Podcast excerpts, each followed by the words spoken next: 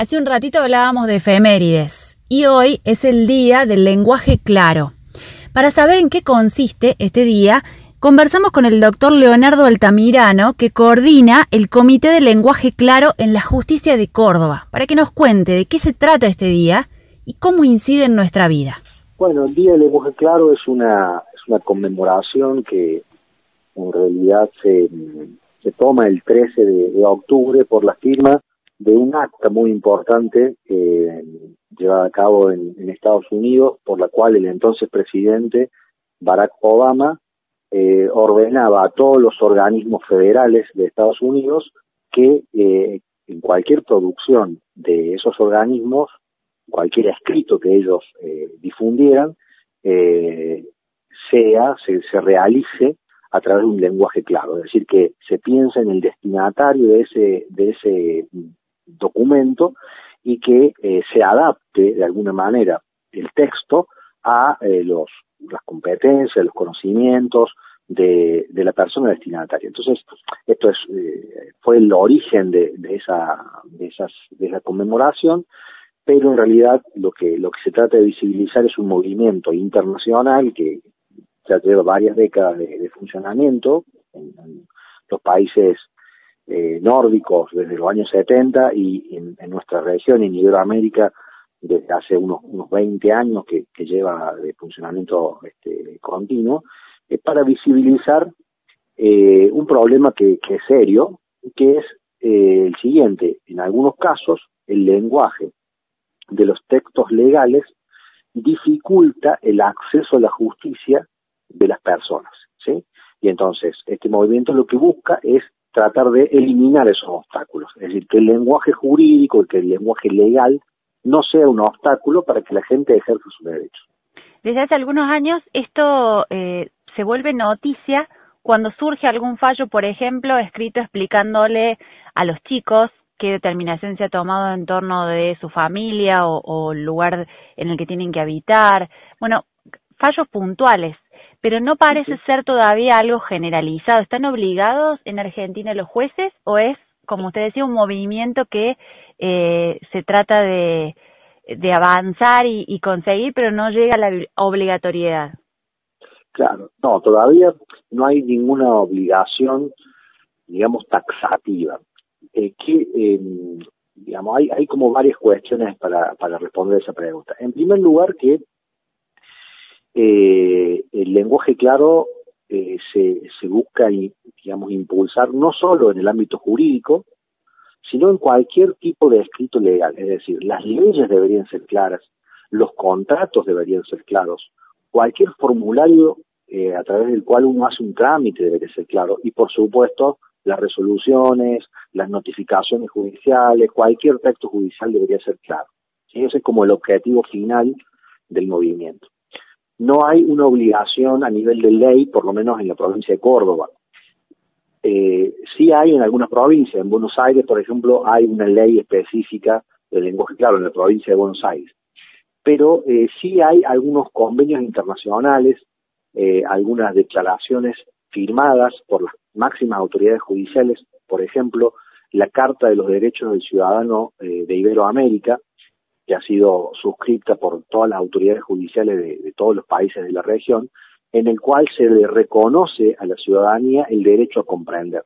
Entonces, muchos eh, tribunales, eh, invocando esta normativa, han empezado, como vos decís, a hacer algunas experiencias que, coincido, son todavía puntuales, pero que lentamente se van generalizando eh, especialmente en lo que en una variante del lenguaje claro que es lo que se llama la lectura fácil, que es lo que vos mencionabas recién, escritos especialmente dirigidos a niños, eh, niñas, adolescentes o personas en situación de vulnerabilidad, ¿sí? Eso es lo que lo que más se, lo que ha sido más visible, por decirlo de alguna manera, porque se trata de un texto como muy particular y eso mm, se han dado en, en la provincia de Córdoba varios casos y en el país también y, y en, en, la región se está avanzando también en ese sentido. Claro, pasa mucho por la sensibilidad y la empatía del de funcionario judicial, en definitiva, que eh, aspira a que las personas que van a recibir un dictamen suyo comprendan de qué se trata. Sí, es así. En, primer lugar, el tema de, de, la adecuación del lenguaje al, a la persona que es el destinatario final de esa comunicación es una decisión, si ustedes si ustedes quieren, digamos, eh, funcional, eh, que por supuesto supone una, un cambio cultural también, ¿no? Hay, hay en esto que reconocer que eh, durante mucho tiempo poderes judiciales, y no solo los poderes judiciales, sino todo el sistema jurídico, en esto incluyo eh, también a, las, personas que ejercen la abogacía, a, los legisladores de todos los órdenes, a, los juristas, ¿no? a, todo el sistema jurídico, desde hace muchos años que escribe de una forma, eh, digamos, más compleja, más técnica, con algunos arcaísmos, con alguna asiduidad de, palabras de, latín, ¿no? Con todo este tipo de, todos estos modismos que hacen el lenguaje jurídico, algo que es de difícil comprensión para las personas que no están formadas en esa temática, ¿no?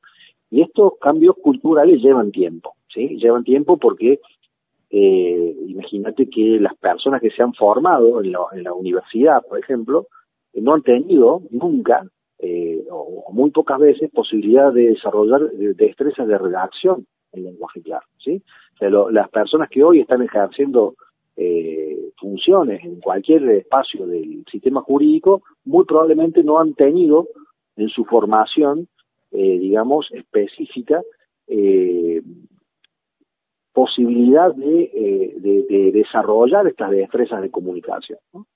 Entonces, bueno, lógicamente los procesos de cambio en este sentido son procesos lentos. Algunas, algunos magistrados, algunos funcionarios, eh, han tomado eh, la iniciativa y están comenzando a, hacer experiencia en ese sentido.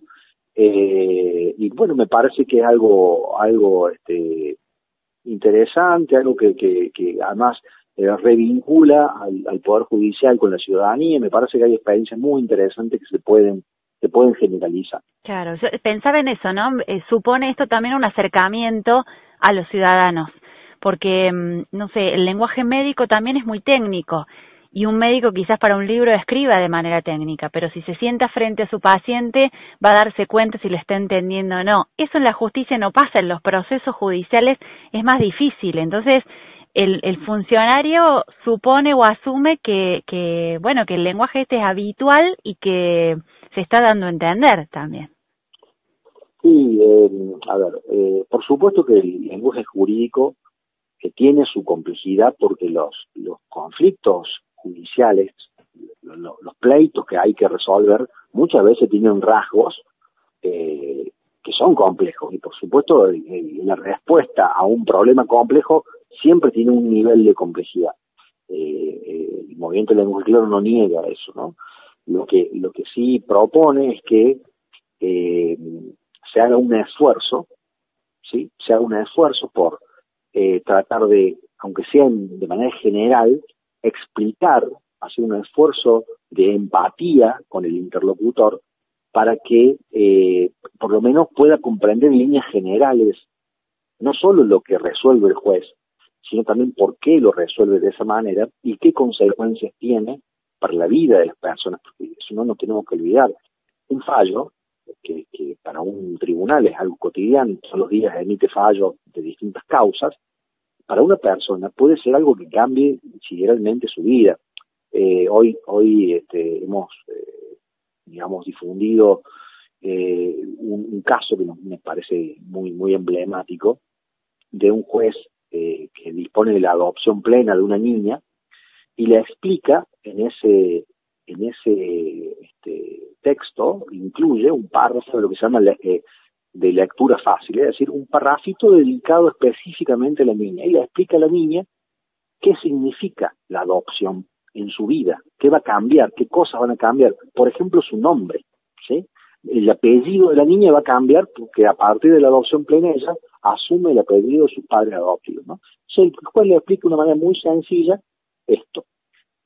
Y la niña, eh, responde esa explicación con una carta, mm. una carta dirigida al juez, donde le agradece que le haya explicado, le dice lo, importante que ha sido para ella este, ese, ese hecho, esa, esa resolución, eh, y bueno, le envía, le envía la carta este, a su, al juez que interviene en la causa, ¿no? Le envía, llega un día la madre y dice, esto es carta de mi hija para el juez, se la deja en, en, su despacho y bueno, el juez eh, la compartió con, con nosotros para, para, para mostrar que por lo menos en este caso, eh, hubo un feedback ¿sí? Eh, del, del, de la persona que estaba, bueno, sobre la cual le resuelto una situación tan, tan crucial como, como, como la pertenencia a una familia, ¿no? Exacto. ¿Está previsto en este lenguaje claro la adaptación a eh, lengua de señas, a braille, para las personas con discapacidad o eso todavía es un paso más adelante? Sí, no, eh, mira, Dentro del movimiento de lenguaje claro hay como una eh, variedad específica, que es lo que nosotros llamamos eh, lectura fácil, que son todas las adaptaciones eh, vinculadas con personas en situación de vulnerabilidad. en estas adaptaciones, digamos, se hacen en cada caso concreto, ¿sí? en cada caso concreto, analizando la situación particular y las eh, digamos, la realidad de cada persona. Entonces, en, eh, comunicaciones de lectura fácil se puede incluir tanto el sistema braille como, como, bueno, adaptaciones que tienen que ver con la edad, no solo, eh, digamos, la edad en el sentido de los niños, niñas y adolescentes, sino también de las personas mayores, claro. ¿sí? Porque ahí a lo mejor hay que hacer alguna adaptación que tenga que ver con la tipografía, por ejemplo, que, se utilice una tipografía más grande para que lo puedan leer con mayor comunidad, eh, o, a lo mejor en situaciones muy específicas con personas con problemas con, con algún tipo de, dificultad cognitiva, que haya que hacer adaptaciones como más más fuertes o más más más, más este, eh, importantes o, o personas con bueno con particularidades bueno todo eso está previsto en este en esta variedad de lenguaje claro que nosotros llamamos lectura fácil. Bien. Por supuesto, esto exige eh, un trabajo interdisciplinario, porque también el juez eh, razonablemente te puede decir, bueno, pero yo no sé braille, si yo necesito que, eh, digamos, alguien me, digamos, acordar con una persona que, me permita hacer esta, esta traducción, si ustedes quieren, eh, bueno, y entonces ahí lo que se trata de hacer es generar equipos interdisciplinarios con personas de, de, especialidades que tengan especialidades en estas cuestiones para poder generar eh, estos dispositivos de comunicación tan específicos. Bien, de todo eso se ocupa el Comité de Lenguaje Claro que usted coordina. Claro, nosotros lo que tratamos es brindarle al, eh, digamos, al, tribunal eh, los asesoramientos que, que consideren necesarios, eh, y si, bueno, si hay algo que excede nuestras competencias, porque como te digo, hay cuestiones muy específicas, bueno, conectarlo con quien pueda eh, solucionar ese tema. Y lo primero y principal que estamos haciendo es primero generar la conciencia de esto, ¿no? Primero generar conciencia de la importancia de establecer este vínculo a través del lenguaje con las personas que requieren el servicio de justicia. Eh, una vez que hay conciencia, bueno, la cuestión técnica se resuelve con eh, capacitación o con este asesoramiento interdisciplinario. Ese es un poco el proyecto general del comité. Perfecto. Le agradecemos mucho este tiempo que nos ha brindado para la radio, para compartir también con la comunidad esto, que a partir de que mm, lo detecta también el, servicio, eh, es algo, imagino, que se va transformando en un derecho y que poco a poco las personas también podrán pedir, bueno, explíqueme esto, ¿no? Porque en estas cuestiones de comunicación el proceso se construye de ida y vuelta y a lo mejor hay magistrados que todavía no lo están viendo, pero ciudadanos que podrán pedirlo también en el futuro para que mm, esto sea más fácil de, construir entre todos. Así es, así es. Hay algunos proyectos incluso legislativos en ese sentido que, que bueno, no todavía no son, no se han convertido en ley, pero hay, hay proyectos legislativos que, que, que prevén esa posibilidad. Muchísimas gracias. Gracias a vos. Hasta luego. Así pasó por tardes únicas el doctor Leonardo Altamirano. Él coordina el Comité de Lenguaje Claro de la Justicia de Córdoba y nos explicó un poquito más en qué consiste este movimiento de lenguaje claro que busca un cambio cultural para que la justicia y los ciudadanos estemos más cerca.